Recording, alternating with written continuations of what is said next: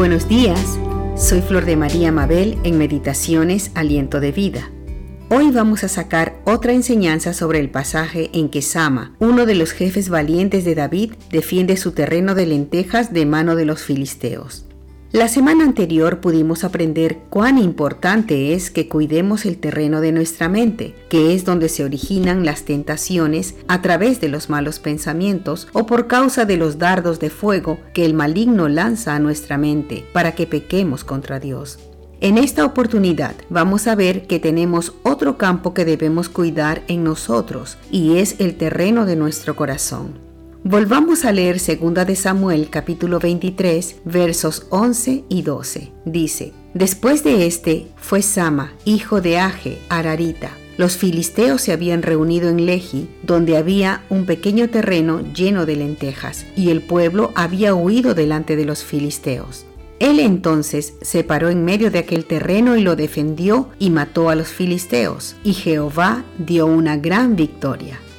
Hermanos y hermanas, qué importante es estar conscientes de que día a día libramos batallas espirituales, aunque muchas veces no nos damos ni cuenta de ello y pensamos que son cosas del día normales y las dejamos pasar, sin percibir que a veces somos nosotros mismos quienes permitimos que situaciones adversas o difíciles gobiernen nuestras vidas. Pero, ¿cómo es que las permitimos? Eso no es posible, me dirás. Y aquí es donde viene la segunda enseñanza de este pequeño pasaje.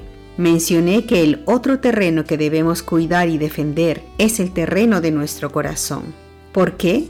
Porque si no cuidamos nuestro corazón de la manera que Dios nos enseña, entonces corremos el riesgo de llenar el corazón con el pecado y podemos ser engañados por él y proceder de la peor manera creyendo que hacemos bien, porque eso es lo que hace todo el mundo. Dice en Jeremías capítulo 17 versos 9 y 10. Engañoso es el corazón más que todas las cosas y perverso. ¿Quién lo conocerá? Yo Jehová, que escudriño la mente, que pruebo el corazón, para dar a cada uno según su camino, según el fruto de sus obras.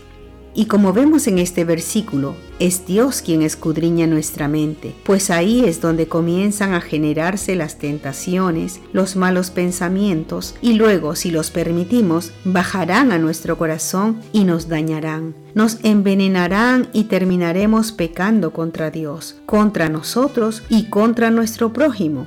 Dijo el Señor Jesús en el libro de Marcos capítulo 7 versos 21 al 23 porque de dentro del corazón de los hombres salen los malos pensamientos, los adulterios, las fornicaciones, los homicidios, los hurtos, las avaricias, las maldades, el engaño, la lascivia, la envidia, la maledicencia, la soberbia, la insensatez. Todas estas maldades de dentro salen y contaminan al hombre. Esto lo dijo el Señor Jesucristo. Se dan cuenta, amados y amadas, cómo es sumamente importante guardar y defender nuestro corazón. Este terreno debe ser defendido constantemente de todo ataque de maldad. No permitamos que las flechas de amargura, de envidias, de celos, de rencor, de falta de perdón, de angustias, de malos deseos, de desánimo o incredulidad llenen nuestro corazón defendamos y protejamos nuestros corazones con la coraza de justicia, con el escudo de la fe y con la espada del Espíritu, que es la palabra de Dios. Oremos a Dios constantemente, pidiéndole que guarde nuestro corazón y que no permitamos que el enemigo invada nuestro corazón, sino que solo Jesucristo y su palabra reinen en el terreno que Él nos ha dado para cuidar. Hasta otro día.